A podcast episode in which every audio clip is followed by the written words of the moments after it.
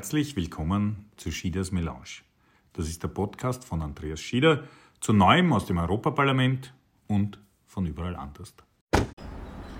Herzlich willkommen bei einer neuen Ausgabe von Schieders Melange. Das Thema heute ist der Ibiza-Untersuchungsausschuss des österreichischen Parlaments. Da ging es um gekaufte Politik oder vermeintlich gekaufte Politik und äh, Jan Kreiner war der SPÖ-Fraktionsführer in diesem Untersuchungsausschuss, äh, der uns heute mehr noch dazu erzählen wird.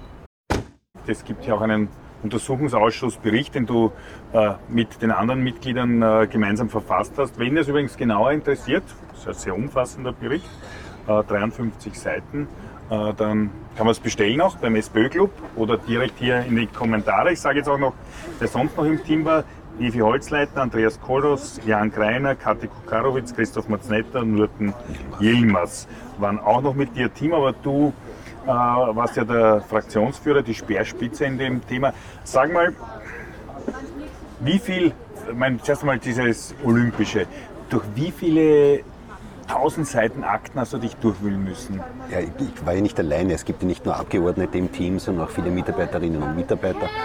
Und naja, es waren schon. Einer davon war der Flo Steininger. Zum Beispiel. Ähm, naja, das sind also siebenstellige, was die Seiten betrifft. Ja. Also wir reden da von Millionen Aktenseiten. Ähm, ja, wobei jetzt sagen wir mal, es sind, es sind ja viele davon nicht das erste Mal im Untersuchungsausschuss und da gibt es schon. Dann wie viel ist eigentlich? Äh, bei mir war das, glaube ich, der sechste. Oh Gott, ja, du bist schon Urausschussprofi. Ja, Hat man irgendwie gemerkt auch. Ja, und das war, glaube ich, der vierte, wo ich Fraktionsführung gemacht mhm. habe. Also Bankenausschuss, Hyperausschuss, ähm, BVT-Ausschuss und jetzt den Ibiza-Ausschuss. Ähm, und ich war noch beim Korruptionsausschuss und beim äh, BMI Inneres-Ausschuss einmal. Also als, als normales Aber ich habe irgendwo gelesen, du hast einmal auch gesagt, das war der ärgste Ausschuss von den Dingen, die an die Oberfläche gekommen ja, sind. Ja, also es ist, sagen wir mal so, ähm, bei jedem Untersuchungsausschuss bist du nachher gescheiter als vorher mhm. und lernst was dazu, bei jedem. Ähm, aber so einen Gamechanger wie bei dem Ausschuss habe ich noch nicht erlebt. Äh, am Anfang war ja der Fokus auf die FPÖ, Strache, Gutenus, unfreiwillige Hauptdarsteller in dem Kurzvideo. Ibiza, ja. Ähm, die, die Frage war natürlich, das eine ist eine Theorie, war die türkisblaue Bundesregierung käuflich? Und wie dann einfach die Akten dahergekommen sind, hat sich der Fokus einfach massiv von der, F also nicht, dass die, der Strache und Gutenus irgendwie total saubere Menschen gewesen wären, nein, alles, was man im Video gesehen hat, hat sich bestätigt. Aber das, was überrascht hat, ist, ähm, wie dick eigentlich die, die äh, Türkisen und Kurz hier einfach äh, und seine Partie hier in dem, in dem Sumpf drin waren und das Team, wo halt die Strippenzieher waren. Also zum Beispiel am Beispiel Glücksspiel äh, sind wir ja reingegangen mit der Idee, es gibt so sowas wie einen FPÖ-Novomatic-Deal. Ihr kriegt den Vorstand Siedl auf der einen Seite, auf der anderen Seite setzt sich die FPÖ für eine Novomatic-freundliche Glücksspielgesetzgebung mhm. ein. Und dann kriegst du die Akten und die Unterlagen und du siehst, ähm, es gibt keinerlei Kommunikation zwischen der FPÖ und der Novomatic, zumindest für uns ersichtlich. Aber Blümel und Schmidt sind schon ganz dicke mit dem äh, Novomatic-Vorstand Neumann. Ganz enge Kommunikation, treffen sich immer so auch ein bisschen konspirativ. Ähm, Im Hyatt, in der Lobby suchen wir uns ein ruhiges Plätzchen. Also wir haben ja dann diese Chats und so weiter. Oder wir sind ja dann im Schloss, das ist ja groß genug, da können wir uns zurückziehen. Und dann sehen wir einfach, dass die ÖVP hier mit der Novomatik einen, einen, äh, hier vereinbart, in den Casinos äh, quasi hier die, die Mehrheit, eine, eine, österreichische Lösung nennen sie es zu machen. Und auf der anderen Seite sehen wir, wie hinterm Rücken der FPÖ in Wahrheit so eine, eine Glücksspielgesetzgebung vorbereitet wird, die sie wie die Wunschliste der Novomatik liest. Und das Witzige ist, wir haben ja auch die Wunschliste der Novomatik, weil die wurde am Handy vom Vorstand gefunden, was die Novomatik sich ah, wünscht. Okay. Und äh, in, in, in, in diesem Gesetzesvorschlag ist genau das drin, was die ÖVP sich wünscht. Das heißt, es hat sich der Fokus massiv verschoben. Aber um es nochmal festzuhalten, das ist quasi nicht die Reinwaschung von HC Stahl und Codenos von dieser Nacht, sondern die sind arg, aber ja. schwarze System oder türkises System ja. ist ärger und ist ja. recht systematisch. Also sprich ja. das System kurz. Ja. Was macht es zum System? Also das ist ja ein Schritt weiter, nicht? Das eine ist, ist gierige Politiker. Ja, oder, oder sind Leute, die, ja, oder Leute, die glauben, Politik hat was zu tun mit, ähm, mit, mit, mit Geld und Gierheit und mit Gesetze liefern. Ja. Und das System kurz ist ja aber irgendwie Das für ist- die interne Machtübernahme Ja. in der ÖVP und später dann auch für Genau. die teuren Wahlkämpfe. Wir dürfen nicht vergessen, dass äh, Sebastian Kurz bei jedem Wahlkampf mehr, wesentlich mehr als die Wahlkampfobergrenzen ausgeben Mhm. Und zwar konnte. absichtlich, absichtlich. Absichtlich. Und er hatte aber auch das Geld. Ja. Das war, kam natürlich von Spendern und äh, das heißt, die Interessen von Spendern waren zu bedienen. Und das ist das, was sich hier zeigt, Ja. Und das System kurz ist, ist quasi diese absolute Kontrolle, also wirklich zu kontrollieren, wer wo in welcher Institution sitzt.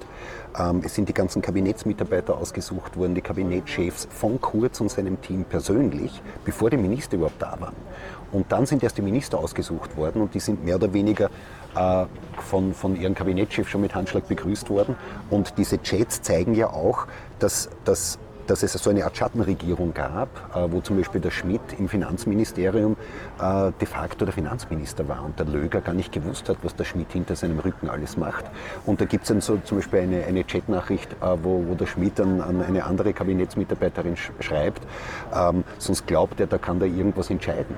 Ja? Also der Minister kann hier nichts Aber- entscheiden, weil das mache ich mir alles mit dem Kurz aus. Das heißt, der, der Schmidt ist natürlich eine zentrale Figur, ist gestolpert über den Untersuchungsausschuss, aber allerdings leider nicht äh, quasi über die Frage, wie sauber muss Politik sein, sondern über die Frage, wie despektierlich äh, darf man sich äußern. Ja. War schon wichtig und gut, dass er zurückgetreten ist, aber äh, ähm, ähm, schwierig. Jetzt wollten wir noch, weil es sind ja da auf eurem Cover auch noch zwei andere Leute. Einer der Präsident Sobotka, Nationalratspräsident.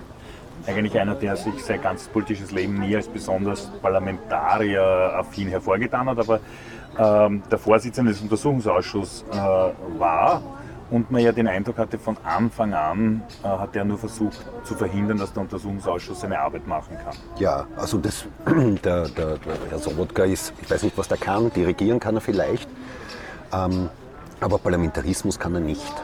Ähm, und Untersuchungsausschuss kann er auch nicht. Im Gegenteil, er hat, äh, ich meine, er hätte ja niemals den Vorsitz übernehmen dürfen. Ähm, wir wissen alle aus, aus, aus 20 Jahren Parlamentserfahrung, ähm, dass wenn irgendeiner im Parlament auch nur am Rande mit einem Untersuchungsgegenstand zu tun hat, geht er ja nicht einmal als Mitglied in den Untersuchungsausschuss rein, geschweige denn als Vorsitzender. Und ähm, er wusste das ja beim BVT auch und war explizit hat er damals den Vorsitz nicht übernommen. Und dieses Mal hat er ihn über- übernommen, weil offenbar äh, die Türkisen wussten, dass das unangenehm für sie wird. Und ähm, natürlich der Vorsitz hat eine Menge, also der kann schon sehr viel steuern, was im Untersuchungsausschuss geht und was nicht geht. Und er hat das natürlich getan. Ja. Und er, er, ich meine, ist indiskutabel seine, seine Vorsitzführung. Das kann jeder in den Protokollen nachlesen, wie der Vorsitz führt, wie er Abgeordnete beleidigt, beschimpft, herabmacht äh, heruntermacht. Also sowas habe ich überhaupt noch nie erlebt in irgendeinem Ausschuss, geschweige denn in einem Untersuchungsausschuss, äh, dass, dass ein Parlamentarier so agiert wie der Herr Also man muss ja auch sagen, der Vorsitzende hat ja an sich die Rolle vielleicht für die Zuschauer nicht da, sondern der verteilt die Wortmeldungen Ja. und schaut, dass die Grundregeln eingehalten Das ist eine werden. Art Schiedsrichter. Und genau, und sonst eine Ja. sehr zurückhaltende Funktion und tut nicht beurteilen, ob, ob man diese Frage jetzt stellen soll oder nicht und, und, und, und Maßregeln und unterbrechen und alles, was der gemacht hat. Am zweiten habt ihr da noch drauf, das ist der Finanzminister Blümel. Ähm, der ist ja auch aufgefallen jetzt als Behinderer des Untersuchungsausschusses, weil der ja erst äh, nach mh, Verfassungsgerichtshofurteilen äh, überhaupt die Akten geliefert hat, die er hätte liefern müssen. Und nicht da, einmal da. Nicht einmal da, Der genau. Verfassungsgerichtshof hat ja ihn und übrigens auch den Kurz verpflichtet, Akten zu liefern. Äh, Den Blümel nur ein bisschen früher und der Blümel hat das einfach vollkommen ignoriert. Der hat mal ausdrucken lassen, alles rechtswidrig und dann eine Stufe 3 irgendwo in, im Keller im Finanzministerium liegen gelassen. Also Stufe 3 ist als besonders geheim. Das ist quasi geheim, geheim. Also so, dass, dass es nur auf Papier gibt, dass du nicht elektronisch suchen kannst, ähm, dass du es nur in einem äh, streng abhörsicheren Raum überhaupt lesen darfst. Ähm, und äh, erst ist der Bundes, also wir sind dann zum Verfassungsgerichtshof gegangen und haben gesagt, hey, bitte, ihr habt den Blümel verpflichtet zu liefern, der liefert bis heute noch immer nicht. Bitte ersucht doch den äh, Bundespräsidenten ähm, das Urteil, euer, euer Erkenntnis äh, zu exekutieren. Und der hat das dann getan. Dann hat er geliefert, rechtswidrig, ähm, und hat dann noch immer nicht alles geliefert. Und wir wissen ja, dass es ähm, also viele tausend Akten äh, erst gekommen sind dann, weil dann am Ende des Tages hat der Bundespräsident das Landesgericht für Strafsachen Wien quasi ersucht um die Exekution. Die haben gebraucht, glaube ich, vier Stunden. Die sind einfach einmarschiert ins Bundesrechenzentrum, haben einen Datenstick reingesteckt und gesagt, lasst uns alles runter und haben den, den Stick uns übergeben. Und wir wissen, dass wir tausende Akten bekommen haben, die uns der Blümel vorenthalten hat. Die haben wir aber erst bekommen ein paar Tage ähm, vor Ende äh, des, der, der Beweisaufnahme. Äh, wir hatten keine einzige Befragung mehr, wo wir diese Akten überhaupt vorlegen konnten. Und dadurch, dass der Untersuchungsausschuss jetzt abgedreht worden ist von den Regierungsparteien, ähm, übrigens das erstmalig ähm, nach dem neuen Verfahrensrecht, seit 2014 gibt es ja neue Regeln, ähm, werden die jetzt alle geschreddert. Ja, was absurd ist, weil wir haben eineinhalb Jahre äh, wirklich, ich glaube, siebenmal äh, vor dem Verfassungsgerichtshof Aber- gehen müssen. Das müssen wir jetzt auch noch kurz raus. Also es ist, es ist, sind die Akten absichtlich nicht Ja. und dann absichtlich spät geliefert worden. Und dann hat aber schlecht und- Mhm. Türkis und, Grün, wen würde der Anstand wählen? Die Aufdeckerpartei, Werner Kogler, heute Vizekanzler, früher der Star in jedem Untersuchungsausschuss, äh, die gesagt haben, na, den drehen wir jetzt ab, was früher nie passiert ist. Also Mhm. auch bei allen anderen Regierungskonstellationen hat immer gesagt, das Parlament soll weiterarbeiten können. Und jetzt werden viele Akten quasi geschreddert, die noch nicht einmal untersucht worden sind. Das heißt, das, was hier vorliegt, was uns eh schon ankotzt, eigentlich ordentlich an, an Ja, Machenschaft, ist noch nicht einmal ist alles. Nicht alles. Ja, das, ist, das kann man so sagen, es ist nicht alles. Und auch Kurz hat ja erst dann aufgrund eines Verfassungsgerichtshofsurteils geliefert und dann auch Ende Juni, also quasi 14 Tage bevor es aus war, hat der dann, glaube, zehntausende Akten uns auch geschickt, die wir davor einfach, die, die er uns davor einfach vorenthalten Aber das hat. heißt, hätten die Grünen damals gesagt, ja, wir sind dann auch für Verlängerung, dann wird der Untersuchungsausschuss jetzt noch tagen können im Herbst und noch Dann- die letzten Akten Ja, behandeln. dann würde er bis Oktober noch befragen können, dann hätten wir das einfach ordentlich abschließen können, ähm, weil wir die Akten und die Unterlagen, die wir jetzt Ende Juni, Anfang Juli bekommen hatten, in den drei Monaten hätten auch wirklich vernünftig sichten können. Äh, und jetzt ist einfach, also wir mussten ja dann einen Bericht schreiben ähm, und den mu- mussten wir ja abgeben. Das heißt, wir hatten gar nicht mehr die Zeit, äh, uns alle diese Akten anzuschauen. Das machen wir jetzt, das gebe ich schon zu, dass wir sie uns jetzt noch anschauen dürfen. Ähm, aber wir dürfen halt nicht drüber reden und wir dürfen sie nicht mehr verwerten. Ähm, insofern denkt man natürlich nach, äh, was gibt es für einen Folgeuntersuchungsausschuss. Bevor ich da die Frage stelle, weil das System kurz, Mhm. hast du, habt ihr da gesagt, es gibt acht Punkte, an denen man das äh, charakterisieren kann? Ja.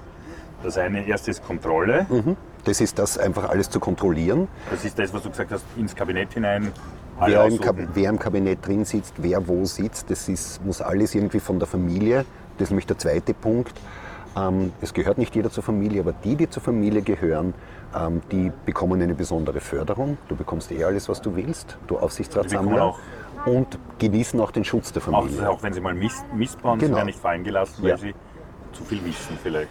Ja, und weil sie sich ja vielleicht als würdig erwiesen haben, weil sonst wären sie nicht Teil der Familie. Und dann ist ja der, quasi der, die Macht und quasi Machtmissbrauch, Ja. weil um quasi die Macht zu missbrauchen, muss man sie zuerst haben, aber das heißt auch dann einfach das machen, was man will. Du, du bist ja, das- öfters im Fernsehen auch gewesen Ja. in diesem Fall der äh, Bischofskonferenz. Mhm. Das sind einfach im Prinzip diese, diese Kirchenchats zeigen, dass die Kirche kritisiert äh, die Asylpolitik der Kurzregierung. Ja?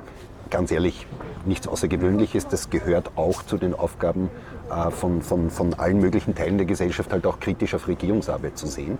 Was macht Kurz? Äh, er hetzt ihnen mehr oder weniger seinen ÖVP-Generalsekretär im Finanzministerium an den Hals, ähm, der dorthin geht, und zwar innerhalb von kürzester Zeit, äh, und denen vorrechnet, quasi, wenn sie nicht spuren, was sie jetzt dann äh, für Steuern zahlen müssen. Und entlarvend ist natürlich der Chat dahinter. Wenn, wenn, wenn der, der, der, Schmidt, der ÖVP-Generalsekretär im Finanzministerium, schreibt, heute ist unser Termin ähm, dort und wir werden Ihnen ein volles Package geben und äh, Kurz antwortet mit, ja super, bitte Vollgas geben. Und nachher meldet er, wie erfolgreich der Termin war, weil der, ähm, der, der Generalsekretär der Bischofskonferenz war zuerst äh, äh, rot, dann blass, dann zittrig und die Antwort von Kurz ist super gemacht, danke. Es, zeigt, es zeigt einfach ähm, also eine gewisse Hybris und es ist eigentlich widerwärtig. so kann man doch nicht echt umgehen. Ja. Und bigott natürlich, weil es sind gerade die, die ja quasi bei jedem hohen Feiertag immer von der, den Werten der Kirche, des Glaubens und so weiter reden und dann sich eigentlich Ja. abgeilen, wann Ja. der Kirchenvertreter nervös wird. Äh, Staat im Staat ist so der ganz. Ja, das ist einfach dieser Versuch über dieses türkise Netzwerk, das informell, äh, das, das ja vorbei an den Verfassungsinstitutionen arbeitet. Also weil natürlich der, der Kabinettschef und Generalsekretär im Finanzministerium, der muss natürlich seinem Minister berichten und ist dem verantwortlich und nicht dem Bundeskanzler. Ähm, aber der arbeitet nur für den Bundeskanzler und sein Minister ist ihm egal. Und diese, dieses Netzwerk sehen wir im Innenministerium, im Finanzministerium, im Bundeskanzleramt, ähm, im Justizministerium und wir sehen auch ähm, den Versuch, das in andere Institutionen zu tragen, wie in die, in die Österreichische Nationalbank, in die Finanzmarktaufsicht, dort ebenfalls einfach das, mehr oder weniger, dass die Familie diese Institutionen unter Kontrolle bringt. Jetzt, jetzt habt ihr ja quasi ausgehend eigentlich von der FPÖ, die mal quasi den Anlass geliefert ja. hat, dass man hinschaut, dann hat man halt mehr gesehen. Stellt sich natürlich, die waren natürlich willfähriger Mieterfüller, weil der Deal war, okay, schaut euch ein bisschen was ab und außerdem haben sie es oft gar nicht gecheckt. So, jetzt haben wir aber türkis-grüne Regierung. Jetzt haben wir schon gelernt, die haben trotzdem den Untersuchungsausschuss abgedreht, aber hat man jetzt das Gefühl, dass das heute nicht mehr so ist? Ich glaube, dass die, die Türkisen genauso arbeiten genauso wie vorher. Ähm, auch diese anderen Punkte, die wir da drin haben, wie diese Abgehobenheit, das kennt ja jeder aus den Chats, Reisen wie der Pöbel oder mhm. am Amt anstellen wie die Tiere. Also dieses, diese Abgehobenheit, ähm, die, die siehst du ja, oder da geht das Kabinett auf, auf, auf unser aller Kosten, nämlich auf Steuerzahlerkosten feiern. Ich weiß gar nicht mehr, was die gefeiert haben und werfen damit Gläser auf Passanten. Ähm, und das ist nicht so, dass die dann nachher ein Problem haben, sondern die werden nachher sogar befördert, die Gläserwerfer. Ähm, und die Kosten werden dann auf EU-Präsidentschaft gebucht. Ja? Also das ist ja im Chat noch drin, ich habe die Kosten auf die EU-Präsidentschaft. Also wieder diese Hybris auch, dass dann irgendein Kabinettsmitarbeiter sagt, haha, ich kann das ja. irgendwo hinbuchen. Es ist einfach, ja, und, und die Kosten, die zahlt eh wer andere. Ja. Das heißt, da sieht man noch diese Verlogenheit, nicht immer der Sebastian Kurz, der Economy-Class-Flieger, mhm. aber dann, wenn, wenn dann nochmal ordentlich gefeiert wird. Jetzt aber, was sind die Konsequenzen daraus? Weil die Konsequenz ist ja eigentlich, dass man ein Bauernopfer gefunden hat, den Generalsekretär, naja, die, also es gibt ein paar so ja. Konsequenzen. Ein Verfassungsrichter ist zurückgetreten, ein genau, Generalsekretär wurde suspendiert. Es sind ähm, mehrere, äh, also sage ich mal, Manager haben angekündigt, entweder dass sie sind schon gegangen oder haben angekündigt, dass sie gehen. Äh, das trifft äh, bei der OMV, da geht es um die Casinos, um die Glatz mhm. die gesagt hat, dass sie aufhören wird, die ja auch Teil der gesamten Untersuchung war. Ähm, und natürlich der Schmidt selber, der jetzt, ich meine, Tränen muss man keine haben, der hat ja noch als Abfertigung, glaube ich, 200.000 Euro bekommen. Das ist, da arbeiten andere Leute zehn Jahre ja. dafür. Ähm, aber, die, die, aber jedenfalls sind hier schon, schon aber eine Reihe von Schritte gewesen. seiner Nachfolgerin in dem Fall? Schaut auch so aus, als ob das wieder die alte Partie wäre. Genau, also ja. jetzt wollen wir ihr persönlich nichts unterstellen, aber die war ewig Anwältin, hat ja. wieder eine Ausschreibung, die quasi perfekt gepasst hat, wieder nur ein einer Vorstand, kein Zweier Vorstand, mhm. wieder mit niemandem. Ja, und es geht darum, wieder nichts öffentlich transparent. Da geht es um dieses Institutionen unter die Kontrolle bringen und da geht es einfach um die, also diese ÖBAG, das ist ja sowas, die verwalten quasi die wesentlichen Staatsbeteiligungen in Österreich. Das ist Wurscht OMV, Casinos, Verbund, ähm, BIG, also quasi das Familiensilber, das Schüssel noch nicht verkauft hat in Kassa, das was übergeblieben ist. Ähm, das verwalten die und die wollen einfach dort die Macht haben und dort einfach das in der Hand haben. Und da geht es dann nicht um Interesse äh, von, von uns allen, nämlich Interesse mhm. des, des, Landes, der Staatsbürgerinnen, sondern da geht es nur um die äh, Interessen der Familie in der Art und Weise, wie sie agieren. Und ähm, das ist jedenfalls nicht gut für Österreich. Ja. Aber das heißt, man kann, es gibt ja noch ein paar Prozesse, die viel, also einer läuft ja gerade bei, bei Strache und in, in Brickgraf, diesen mhm. Privatanstaltenverbund. Äh, da kann es ja noch sein, dass da durchaus auch noch äh, quasi Leute, wie man, wie man jetzt journalistisch sagen würde, geopfert werden, auch, auch von der Familie fallen gelassen werden, vielleicht aus, aus dem Kreis. Aber zum Beispiel beim Finanzminister Blümel, der einer der Drahtzieher aller dieser, dieser Dinge war, der die Termine auch bei Sebastian Kurz vermittelt hat, mhm. da, da, da, ist ja noch gar nichts an, an politischem äh, Anstand jetzt irgendwie bemerkbar im Sinne von also ich schaue mal an, wie lange der Herr Blümel noch Finanzminister ist. Ich glaube, das ist kürzer, als wir alle denken. Ähm, ich glaube, er wird das Budget noch präsentieren und wird dann irgendwann gehen, ähm, weil er auch ein bisschen ein Bauernopfer sein wird. Ähm, aber, aber das, was halt auch zum System dazugehört, ist eben dieses im amerikanischen Stil Spenden zu sammeln und dann natürlich auch dankbar sein zu müssen. Und, mhm. und, und diese Privatkliniken ist ja das perfekte Beispiel, weil da hast du sowohl die FPÖ als auch die ÖVP, wo ziemlich genau dasselbe abläuft. Der eine Betreiber von einer Privatklinik spendet 10.000 Euro an die FPÖ oder ich glaube 12.000. Ähm, und es gibt das SMS vom Strache an ihn, welches Gesetz soll ich für dich ändern? Und auf der anderen Seite ist ein ÖVP-naher Betreiber im Unica-Konzern, äh, die spenden gleich 50.000 Euro. Aufsichtsratsvorsitzender war übrigens ein gewisser Herr Löger also der, ja, der, nachmalige ja. Finanzminister. Und dann gibt es das E-Mail von diesem Betreiber, der schreibt, habe beiliegenden Gesetzesentwurf mit Löger und Blümel abgestimmt und der Gesetzesentwurf wurde so be beschlossen und hat dazu geführt, dass der ÖVP-nahe Betreiber, der gespendet hat, äh, ich glaube 5 Millionen Euro mehr an öffentlichen Geldern bekommen hat ab dem Gesetzesbeschluss. Mhm. Das heißt, wir haben hier sehr parallel, es ist halt so, dass die ÖVP immer deutlich mehr Spenden kassiert und deutlich mehr Vorteile für ihre Spender herausholt als die FPÖ. Die FPÖ ist da halt eher so die Straßenjungs und das andere sind halt die Bosse. Ja, da kriegt man jetzt kein Mitleid, sondern man, man denkt aber, die sind natürlich auch immer wieder gefoppt. Du hast einen Punkt noch angesprochen, nämlich die Frage, wie man jetzt weitermacht. Mhm.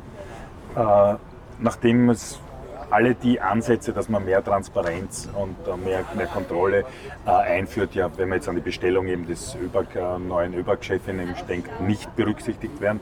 Äh, quasi liegt die Überlegung ja auf der Hand, dass der Untersuchungsausschuss das, was noch nicht untersucht worden ist, also das Parlament, äh, in der einen oder anderen Form weiter untersucht. Ja, also es ist so, dass also die, die Regierung liefert sehr viele Gründe für Untersuchungsausschüsse und mir fallen drei sofort ein, wo man das anschauen könnte. Ähm, das eine ist zum Beispiel, dass der 2. November, also diese Terrornacht von Wien, ähm, überhaupt nicht aufgearbeitet ist politisch. Das, was wir wissen, ist, dass da vier Menschen gestorben sind, weil Teile der Polizei mhm. nicht funktionieren.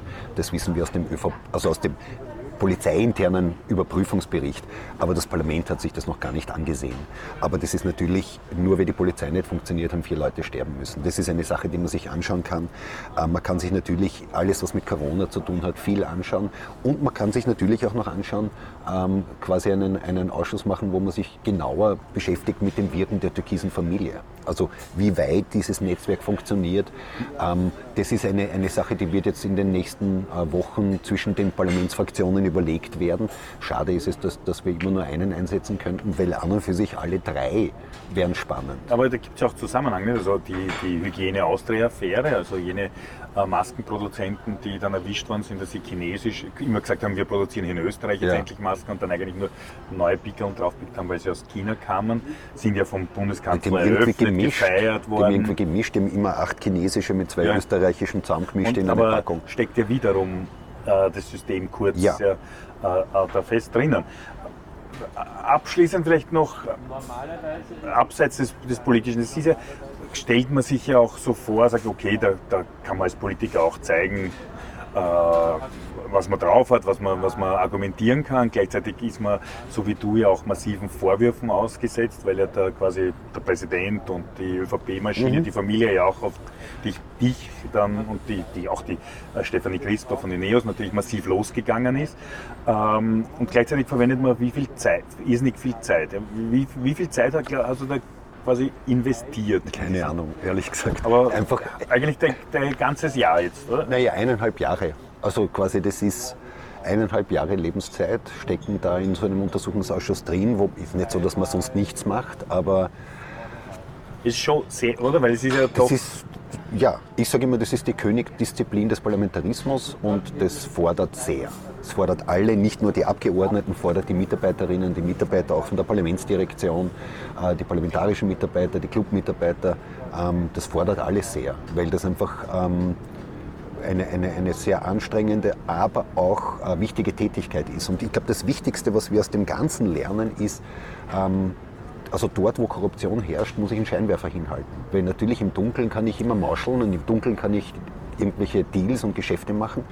Äh, je transparenter etwas ist, desto sauberer muss es ablaufen, weil im Scheinwerferlicht kannst du schwer schummeln.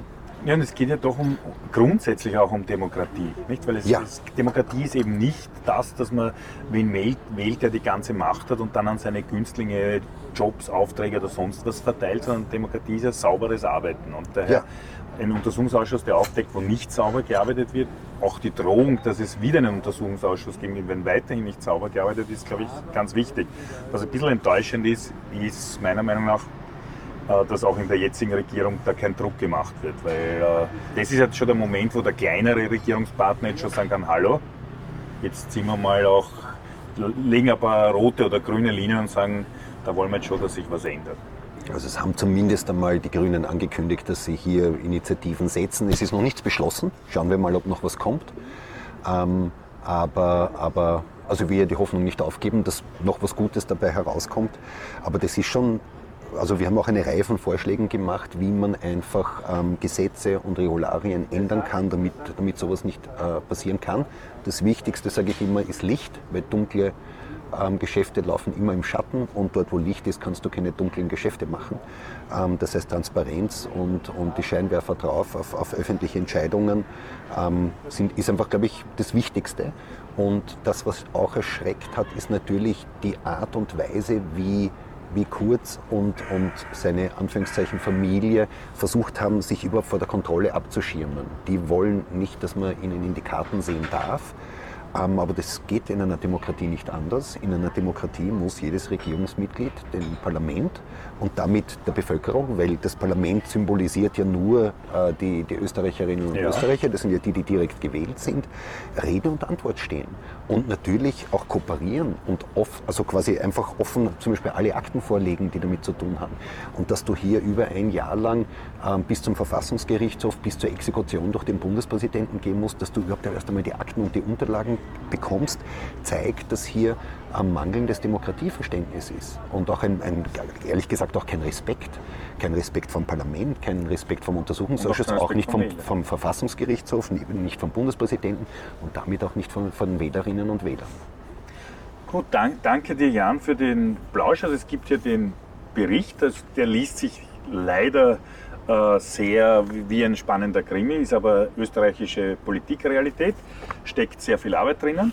Uh, unser Talk heute gibt es auch wie immer nicht nur als Video, sondern auch als Podcast auf den gängigen Podcast-Kanälen. Hört ihn euch an. Danke dir. Noch alles uh, Gute, weil das, die Arbeit hört ja nicht auf. Jetzt geht es auch zum Beispiel, Politikvorschläge zu machen, wie man das in Zukunft verhindern kann. Und vielleicht kommt ja noch einmal ein Untersuchungsausschuss auf dich zu. Schauen wir mal. Also ein bisschen eine Pause zwischen Untersuchungsausschüssen ist nicht schlecht. Das hast du dir verdient, absolut. In dem Sinn, danke euch fürs Zuschauen, danke dir fürs Kommen. Danke für die Einladung. Hoffentlich hat dir diese Ausgabe von Schieders Melange gefallen. Du kannst mir gerne auf Facebook, Instagram, YouTube, Twitter und TikTok folgen. Bis zum nächsten Mal. Servus und Baba.